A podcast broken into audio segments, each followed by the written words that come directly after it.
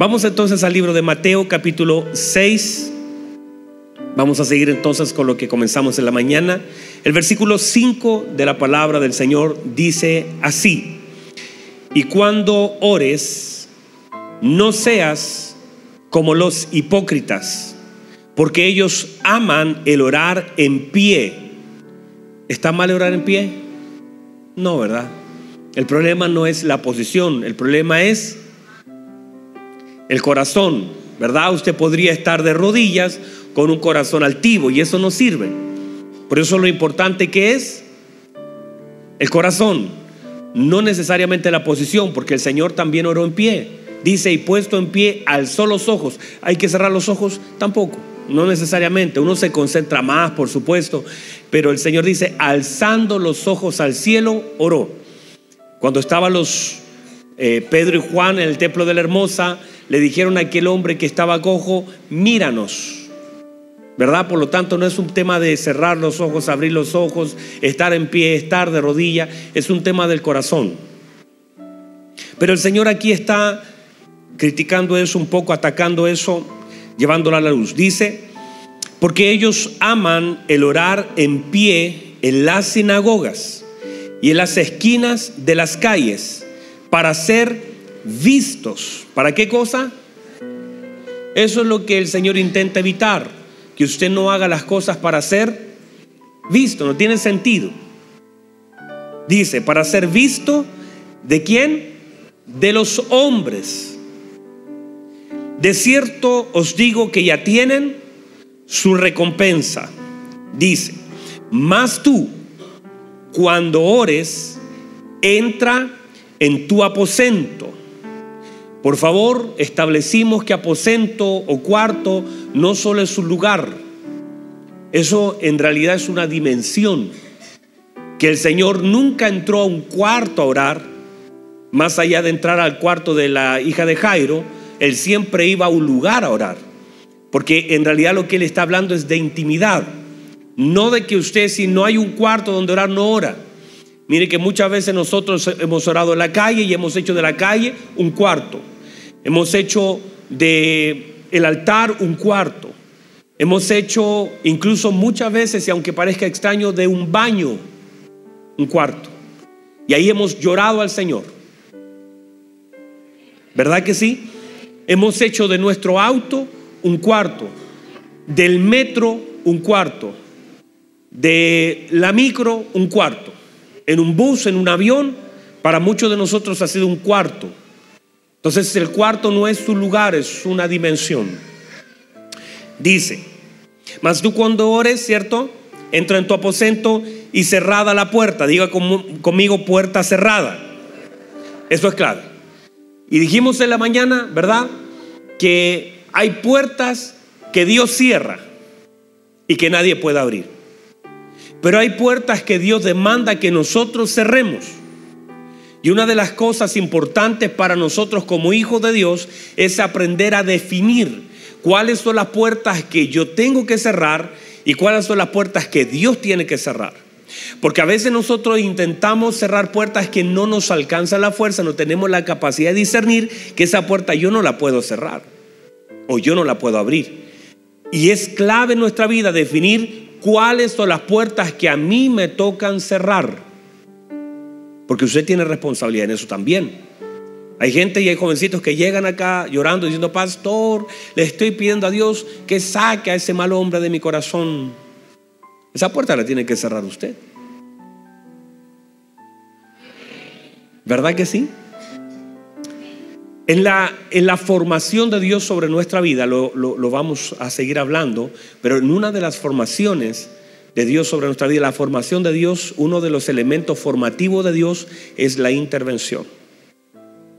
Y hay cosas que nosotros no podemos cambiar y a veces ni siquiera queremos cambiar. No podemos ni queremos. Y allí viene la formación de nuestro Padre para intervenir en un asunto. Ya que no podamos o ya que no queramos, pero es parte de la formación. Y uno tiene que aprender también a ver al Señor en las intervenciones de nuestra, en nuestra vida cuando nosotros ni queremos ni podemos. Hay cosas que nosotros no podemos hacer. ¿Verdad que no podemos? A veces hay personas, por ejemplo, un vicio. No se trata de querer, ahí tiene que haber una intervención. No es que, ah, voy a dejar la droga, el alcohol, el cigarro y usted sabe que lo ha intentado dejar, y ahí tiene que el Señor con su mano intervenir. ¿Verdad? Usted, cuando los dejo un par de semanas, ustedes dejan de decir amén. Jorgito me lo malcría. Usted tiene que decir amén cuando sea algo así del Señor bien. Amén. Amén. Entonces dice, y cerrada la puerta, ora a tu Padre que está en secreto. ¿Dónde está? Mire lo que dice, está en secreto. Y dice, y tu Padre que ve en lo secreto, te recompensará en público. Y orando, no uséis vanas repeticiones. que no tengo que usar? Como los gentiles que piensan que por su palabrería serán oídos. Atención aquí, nosotros no somos oídos por lo que decimos. Nosotros somos oídos por lo que somos. Si usted piensa que es oído por lo que dice o cómo lo dice, Señor Todopoderoso. ¿Usted cree que con eso el Señor dijo, ay, ¿quién me está hablando así? Usted no es oído por lo que dice ni por cómo lo dice. Mire que hay gente que cambia la voz cuando ora con el Padre. Pásale el micrófono y se va a dar cuenta. Gente que le toca orar y cambia el tono, se pone extraño. ¿Verdad que sí? Usted no es oído por lo que dice, ni es oído por cómo lo dice, usted es oído por lo que usted es. El Padre escucha a sus hijos. Entonces, mire lo que dice. ¿A dónde quedé? Dice, no os hagáis pues semejantes a ellos, porque vuestro Padre sabe de que tenéis necesidad antes que vosotros le pidáis. Verso 9, mire lo que dice. Vosotros pues oraréis así. ¿Cómo vamos a orar? Así. Padre nuestro. Déjenme hacer otro paréntesis de, algo que quizá a la tarde me toque predicar, pero déjenme. A mí me gusta hacer paréntesis porque así va aprendiendo lo que voy hablando. Porque después me salgo de esto y ya no llego. Pero una cosa importante es no operar en el, en el síndrome de Elías. ¿Cuál es el síndrome de Elías? Solo yo he quedado. Y el Señor le dijo, no te equivoques, Elías. ¿Cuántos tengo? ¿Uno? ¿Dos? ¿Cuánto le dijo el Señor que tenía? Dijo que tenía siete mil que no habían doblado sus rodillas delante de Baal. Él dijo, Señor, y solo yo he quedado.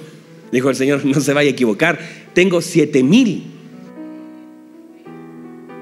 que no han doblado su rodilla delante de Baal. No te vayas a, no vayas a pensar que eres el único hijo. Cuando el Señor dice, digamos Padre nuestro, es para tener la conciencia que somos parte de una familia.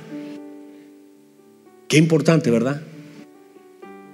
Y mire lo que dice, que estás en los cielos, mire la importancia de un punto en esta oración, porque esto es un, código, no es repetición, es código. Mire la importancia de esto, entender dónde usted ponga a Dios, dónde lo posiciona, es clave en su vida. Usted puede decir, hablar de Dios y si no lo posiciona en el lugar correcto, si usted no ora sabiendo quién es y dónde está, usted se equivoca en la forma de su oración y su posición. No es que el Señor, si usted lo posiciona, Él va a ser más o menos. Es usted el que recibe más o menos. De acuerdo a la posición y el lugar que usted le da en su vida. Y eso se manifiesta por medio de su oración. Dice que estás en los cielos, santificado sea tu nombre, venga tu reino, hágase tu voluntad como en el cielo, así también primero en esta tierra el pan nuestro de cada día, dánoslo hoy y perdónanos nuestras deudas, Dígame a eso. Como también nosotros perdonamos a nuestros deudores. Y no nos metas en tentación, mas líbranos del mal, porque tuyo es el reino y el poder y la gloria por todos los siglos. Amén. Dejémoslo ahí y tome asiento, por favor.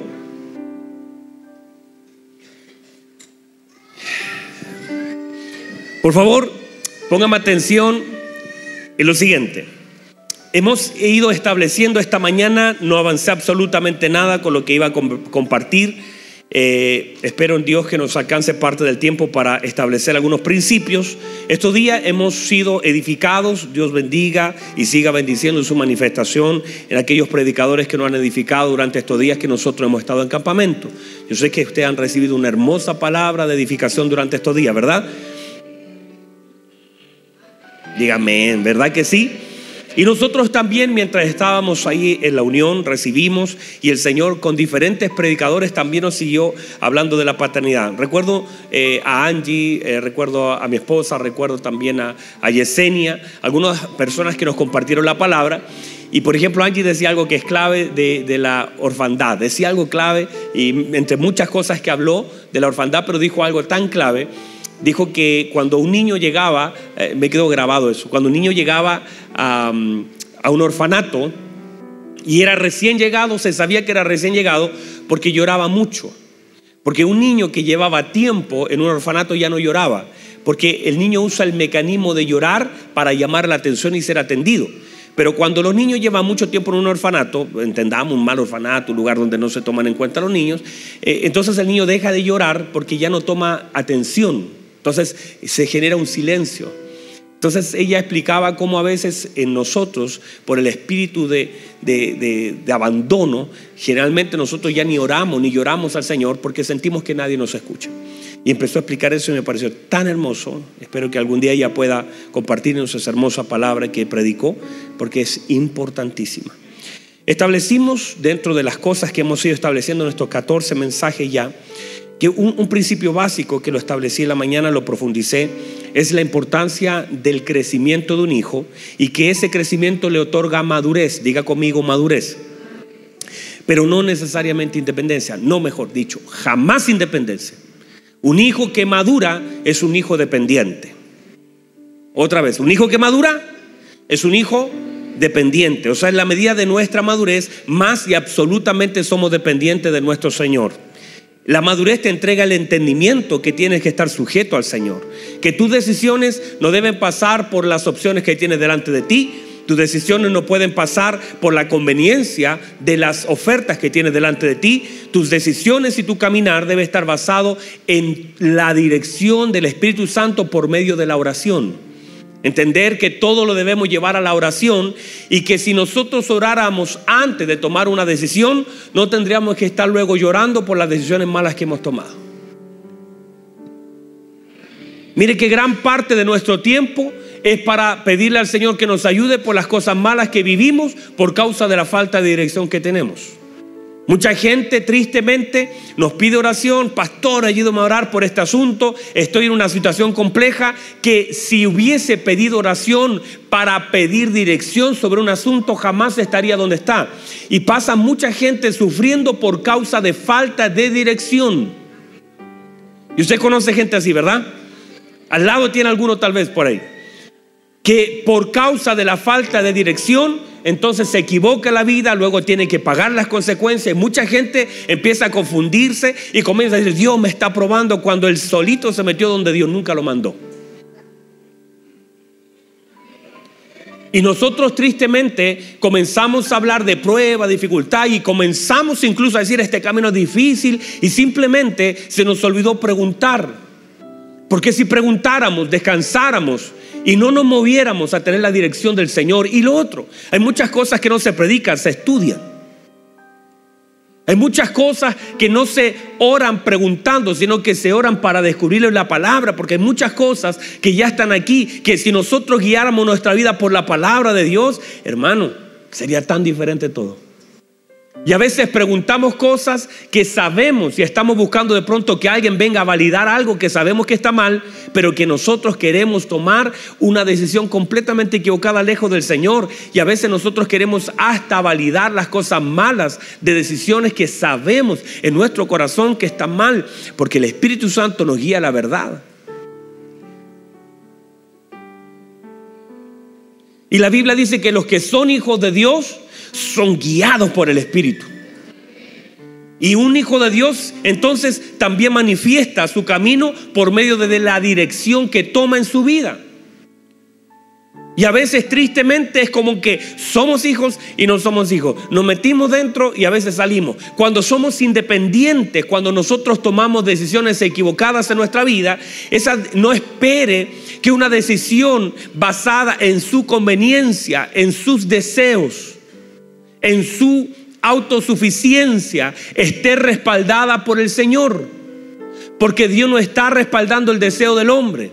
Dios respalda la obediencia del hombre en la palabra.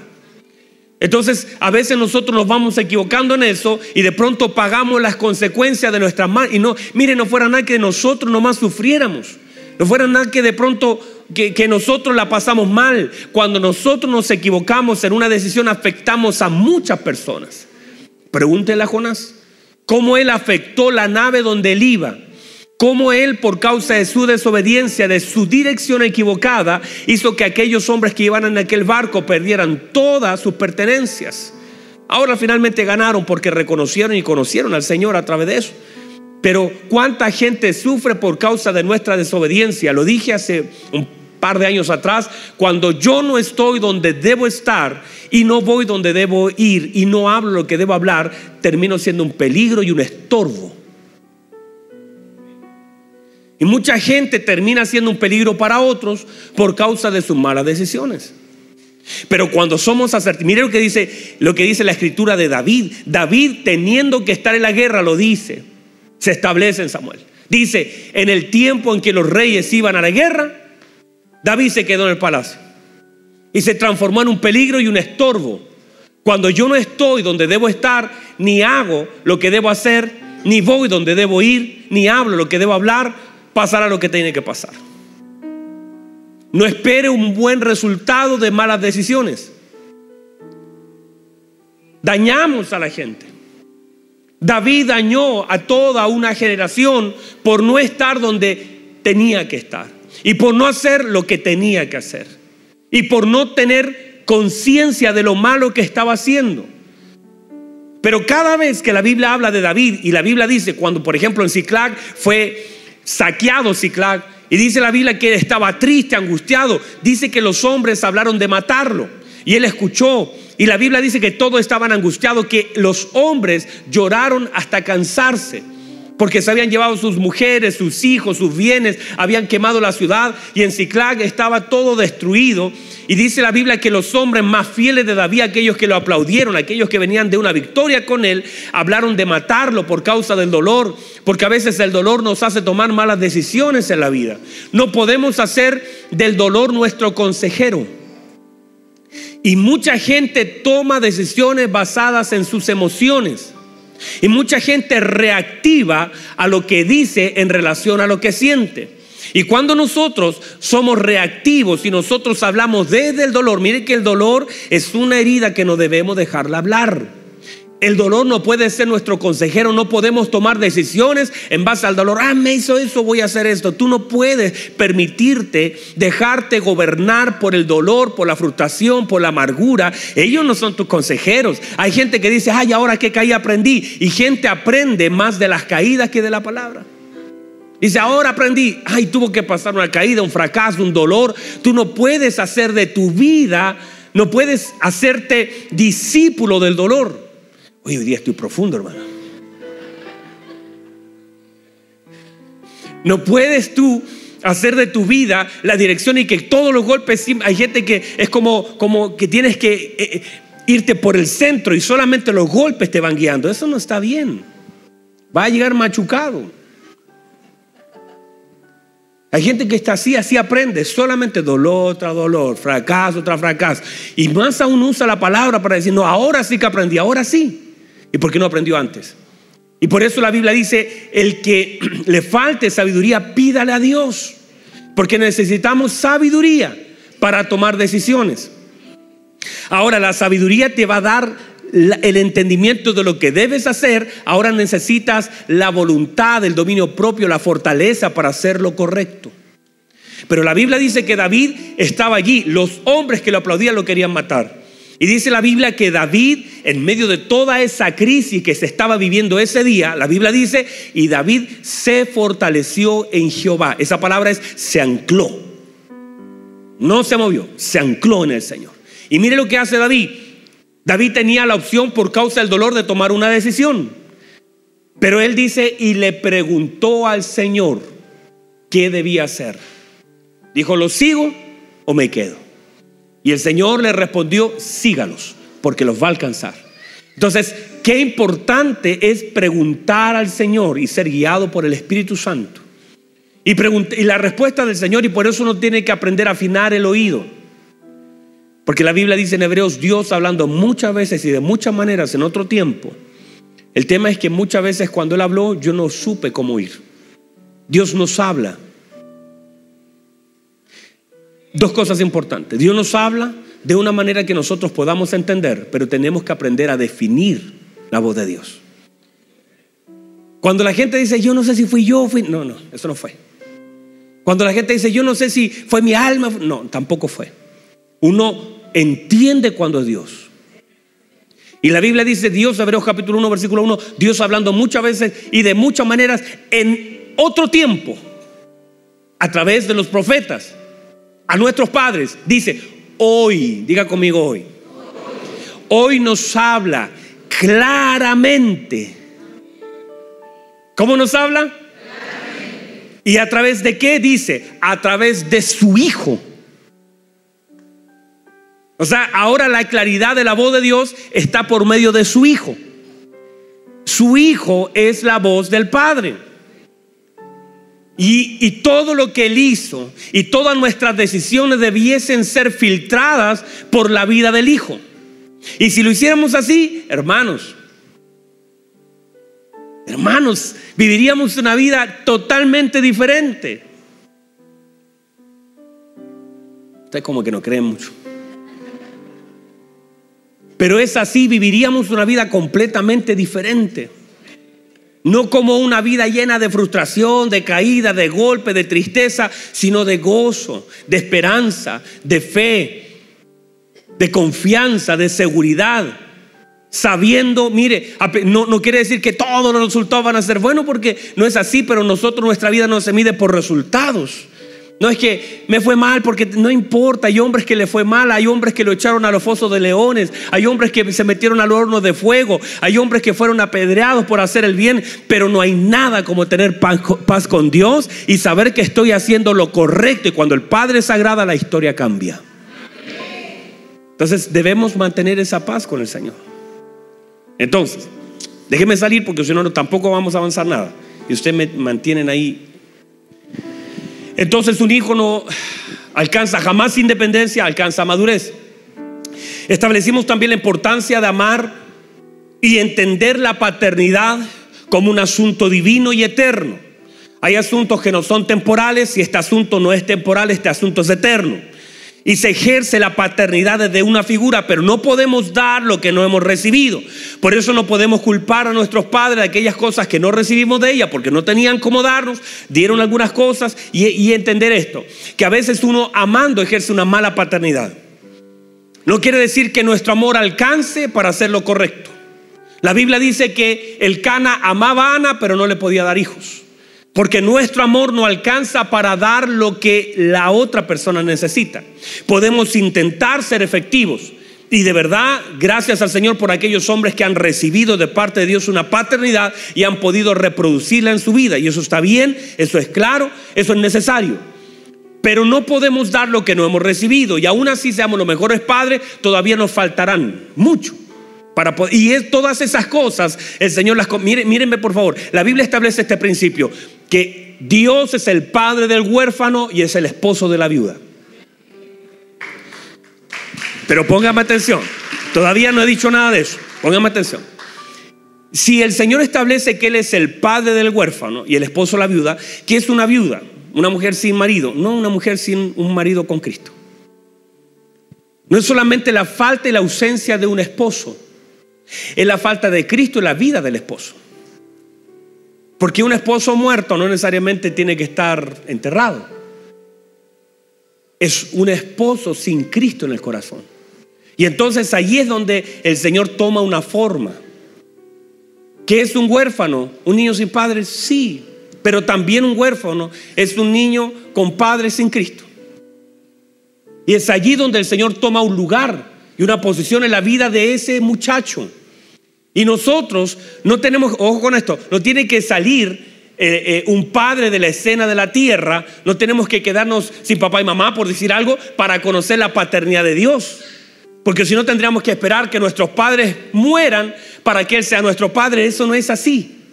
Muchas veces la paternidad de Dios también se manifiesta en la vida de nuestros padres. Y muchas veces ese esposo Dios como esposo se manifiesta en la vida de tu marido.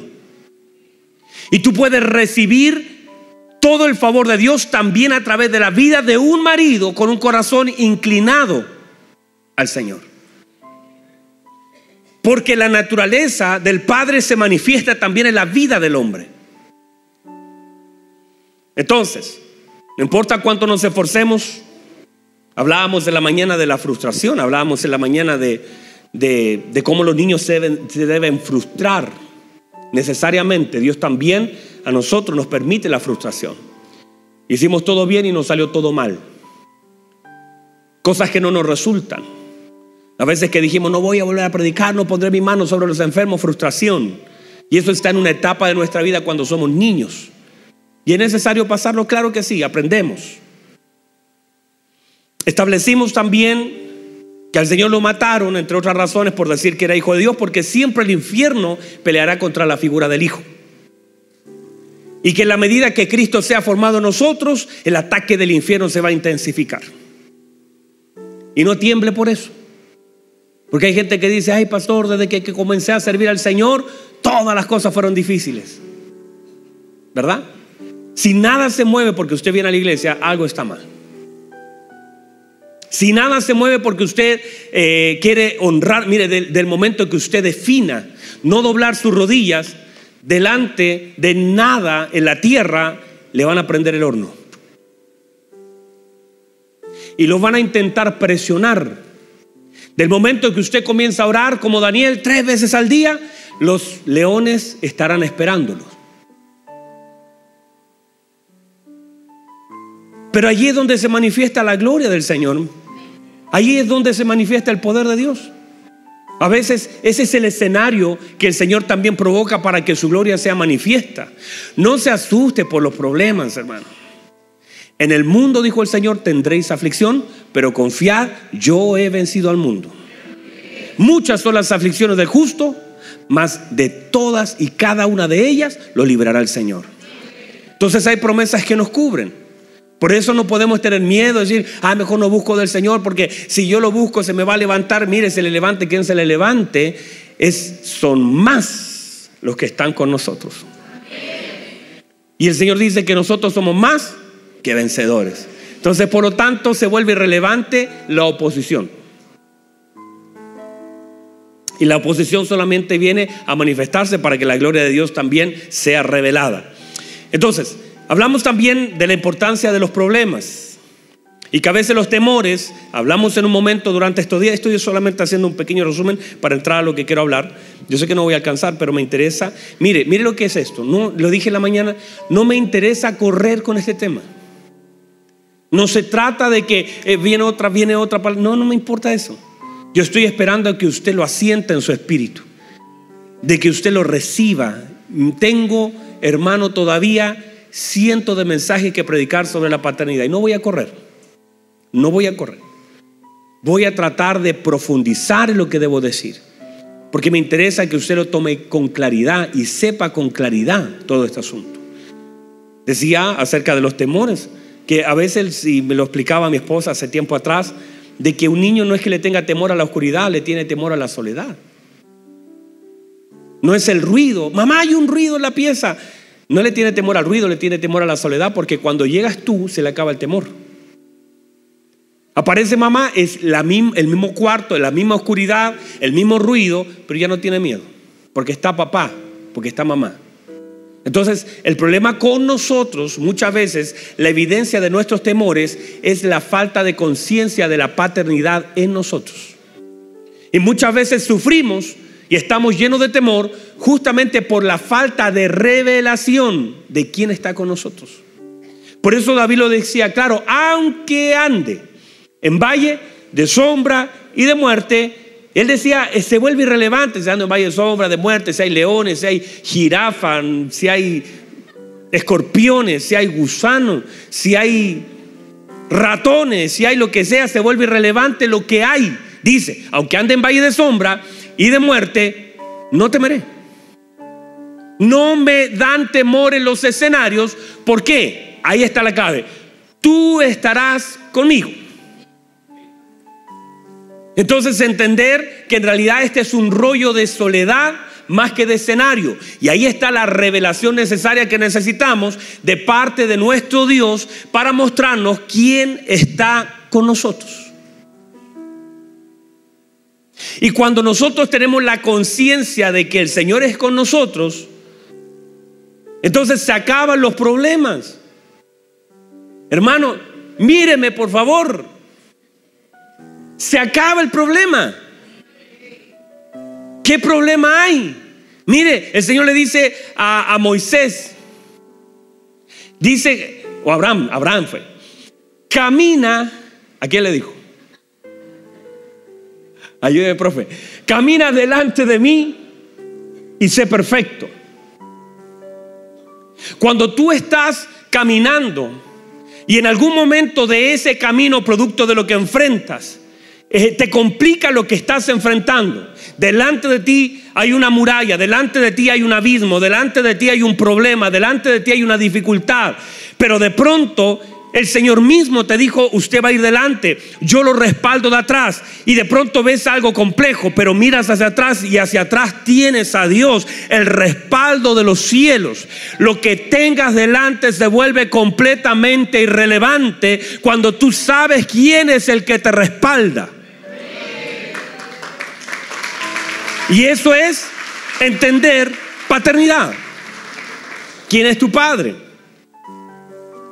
Cuando tú, tomas conciencia de quién es tu Padre, el poder, la potencia, la autoridad, la gracia, el amor de la paternidad de Dios, lo que enfrente se vuelve irrelevante. Pero completamente. Sabes que Dios todo lo puede sanar. Sabes que Dios todo lo puede solucionar. Sabes que Dios todo lo puede transformar. Sabes que Dios todo lo puede corregir. Sabes que Dios todo lo puede intervenir. Sabes que Dios todo lo puede suplir. Sabes, sabes que Dios todo lo puede. Entonces, una de las cosas importantísimas es que en esta etapa de esta palabra ya, entendamos con fuerza y claridad que todo lo que es la revelación del Padre no puede ser formada toda desde un púlpito. Ni pretendo y toda la mañana enfoqué a la gente y conecté a la gente con el Padre. Y que nosotros debemos entender que la revelación del Padre es un patrimonio de nuestro Señor Jesucristo. El Señor lo dijo así, Nadie conoce al Padre, sino el Hijo. Y a quien el Hijo lo quiera revelar. Por lo tanto, no podemos hacer un reemplazo de un púlpito que Dios bendiga a los buenos predicadores que tenemos acá.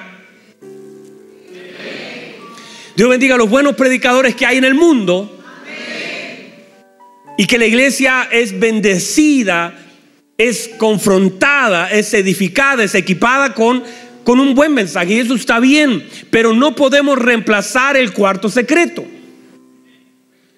Y debemos como iglesia cuidarnos de creer que un púlpito reemplaza un cuarto. Que la revelación, la, el conocimiento, la información, la investigación, la predicación de un mensaje pueda de alguna forma reemplazar el lugar de intimidad. Eso no es así. Me rehuso y desde ya, hermano, eso no es correcto. Y la iglesia, tristemente, ha caminado en esa línea. Y cuando hablo de iglesia no me refiero solamente aquí, sino a cualquier lugar donde me estén mirando. Tristemente, la iglesia ha hecho del Evangelio un culto dominical. Donde venimos el día domingo y está mal pastor, no venga, siga viniendo. Yo no le digo que no. Por supuesto, oramos para que la reunión del domingo nos unamos en adoración. Eso está bien, no está mal, eso es parte. Pero no es todo. El Evangelio no se puede reducir ni rebajar a solamente una reunión de un día domingo por la mañana. Si usted hace de su Evangelio un día domingo a la semana por la mañana, usted no entendió nada. El Evangelio, el apóstol Pablo lo define como poder de Dios. Como salvación, no me avergüenzo del Evangelio, porque es poder de Dios para salvación. El Evangelio es transformación, el Evangelio es vida, el Evangelio es de lunes a lunes. El Evangelio es, sale de aquí con una palabra y mañana la comienzas a poner por obra. La gente puede ver que estuviste con el Señor.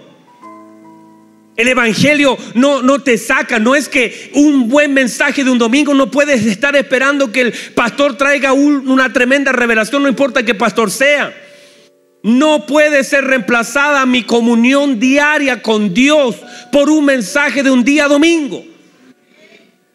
Por muy bueno que sea el mensaje, usted diga, wow, voy a escuchar otro. Y a veces hoy, tristemente, la gente se alimenta de buenos mensajes, pero está desnutrida. Porque los buenos mensajes hacen eso, te entregan una información. Porque lo que es revelación para mí, para usted llega como información. Otra vez, lo que es revelación para mí y transformó mi manera de pensar y transformó mi conducta. Yo puedo tener una revelación dada por el Señor acerca de un tema, pero no puedo transmitir la revelación a usted más allá como una información, a menos que usted, ahora que recibe esa información, vaya a las plantas del Señor en intimidad. Y ahora en intimidad, Él, nuestro Señor Jesucristo, le revele al Padre entonces, ¿qué hicimos nosotros? Esperamos un buen mensaje para a veces decir, oh, qué tremendo mensaje, pero eso no es una evidencia. El hombre de Dios se va formando en intimidad. El hombre de Dios es formado, edificado y transformado en intimidad. Hermosos los tiempos aquí. Hermosísima. La, es la mañana tuvimos una reunión hermosa. Si alguien estuvo acá, hermano, hermosísimo. Yo no podía terminar. Sentía al Señor moverse como río de agua viva. Hermoso. Pero eso no cambia nada si usted no sale de este lugar y define en su vida que no es suficiente escuchar un mensaje un día domingo, cantar cuatro canciones, irse para la casa, porque el Evangelio se manifiesta hoy en la noche, mañana por la mañana, mañana al mediodía, mañana en la tarde y debe ser un diario vivir una conexión. Usted tiene que tener hambre de Dios, usted tiene que tener sed. Bienaventurados son los que tienen hambre y sed de justicia porque ellos serán saciados. Y, pero es una cosa personal, no es una cosa colectiva. Aquí todos recibimos el mismo mensaje y el mismo mensaje que acaba de terminar. Para algunos es, ay, qué hermoso mensaje. Para otros están con medio todavía durmiendo. Otros dirán, ay, yo pensé que iba a predicar otra cosa. Para cada uno será distinto. No intento, no quiero, no voy a reemplazar. Estos días llevaré a la iglesia, los voy a forzar, los voy a meter. Para algunos será una muleta. Los voy a dar una llave para que se metan al cuarto secreto, porque es allí, hermanos, míreme, es allí donde el Padre se revela, donde el Padre escucha donde el Padre está en secreto. Es buena la, esto es hermoso. Congregarnos es maravilloso. Voy a tratar de predicar los mejores mensajes y le pido al Señor. Y esta noche le, oraba al Señor, Señor, dame luz, dame la palabra. Pero sé que simplemente un mensajero es una dirección, te apuntas, devolverte, devuélvanse al cuarto, vayan al cuarto, es allí. No podemos nosotros los mensajeros hacerlos, vengan al culto, solamente ahí, conéctense. Esta palabra me la reveló el Señor y mostrar eso como la respuesta a un problema suyo. El problema de la iglesia, de su crecimiento, su decrecimiento, es la falta de intimidad. No es la falta de predicación. De hecho, muchos de ustedes están aquí escuchando un mensaje y llevan años escuchando un mensaje y no han cambiado nada. Con tremendos predicadores y tremendas palabras. No han cambiado, no han crecido un centímetro en lo espiritual. Siguen siendo mañosos, siguen siendo criticones, siguen siendo desobedientes. Entonces no es un problema de mensaje, es un problema de intimidad. Y ese es el verdadero problema de la iglesia. El problema de intimidad. De la falta de conexión con nuestro Padre. Es un tema que debemos resolver. Mi mensaje orienta y trata de hacer de que nosotros entendamos la importancia de ese cuarto. En ese cuarto suceden cosas.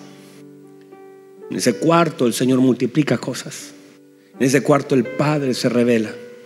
En ese Padre el, Señor quiere conocernos. Par de veces he llamado a mi hijo a sola. No lo puedo llamar en público a mi hijo, lo avergonzaría. Pero sí en el secreto le he dicho, hijo, quiero hablar con usted. Y a veces le digo, y a veces cuando, y es más, cuando está medio mañoso, a veces se porta mal, digo, vamos a ir a conversar. Nosotros hacemos eso, ¿verdad? Los padres, vamos a conversar. Lo agarro, me lo llevo al cuarto y le digo, hijo, ven, te estás portando mal, me estoy enojando. Y empiezo a, a reconvenirlo, a decirle cosas, hasta que él entiende. Ya luego que le digo, ¿entiende? ¿Está claro? Sí, un abrazo, papá, salgamos. Y santo remedio.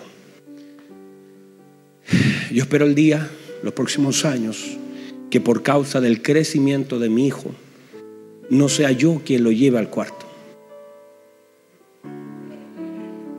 Sea él quien quiera llevarme al cuarto a decirme, papá, quiero hablar con usted. Hay cosas que quiero contarles. Hay cosas que quiero abrir, abrir mi corazón. Que sea mi hijo que un día me tome de la mano me diga, papá, no quiero ir al cuarto a que me rete por lo que no tengo que hacer. Quiero abrirle mi corazón, decirle lo que me pasa. Decirle que estoy cansado, decirle que estoy herido. Decirle que no sé qué hacer. Y en ese cuarto Dios me dé la gracia para resolver un problema. Y muchos de nosotros debemos ir con papá cuarto. Debemos irnos al lugar donde Dios puede darnos dirección, donde el Señor quiere escuchar, no esa palabrería que decimos nosotros que por su palabrería será oído, sino no, no, por mi posición como hijo. Porque todo el rollo de la Míreme por favor, con esto cierro. ¿Verdad que cierro? Todo este tema de la paternidad tiene un norte. El padre es padre y seguirá siendo padre después que nosotros nos vayamos. El tema es cómo esa paternidad puede afectar nuestra identidad hoy.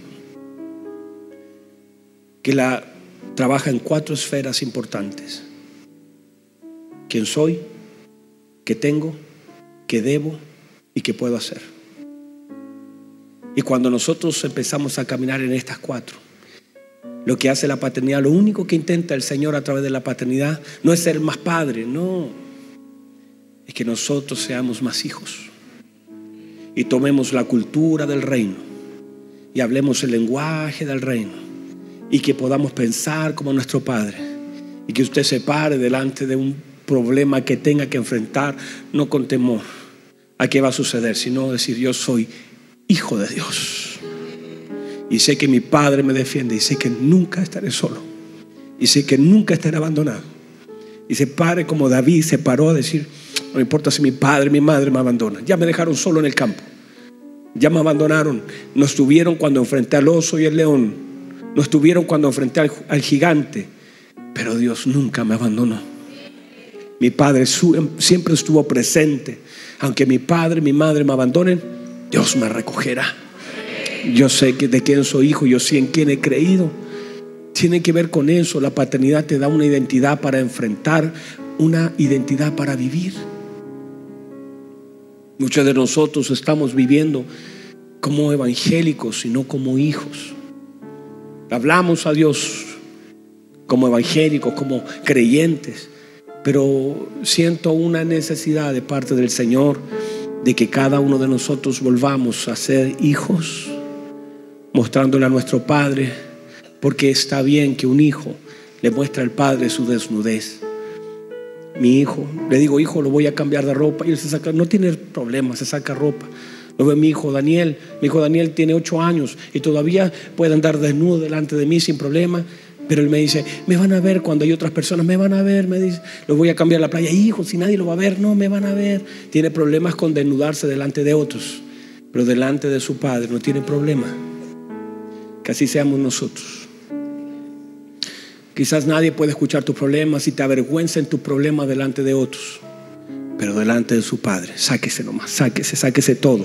Sáquese, dígale, Señor, este soy yo Estoy, cansado, estoy triste, yo no sé qué hacer, no sé qué dirección tomar, pero usted es mi Padre, jamás me voy a avergonzar delante de mi Padre, porque no está esperando mi perfección. Está esperando que yo sea perfecto, que mis palabras sean perfectas. Está esperando que yo sea hijo. Me meta en un cuarto para decirle, ya no puedo más, me cansé, no sé cómo hacerlo, estoy desesperado. Eso usted saldrá de ese cuarto completamente transformado y sabrá qué hacer, sabrá cómo ir y tendrá el respaldo de un padre que nunca le dejará solo ni huérfano. Pónganse en pie, por favor.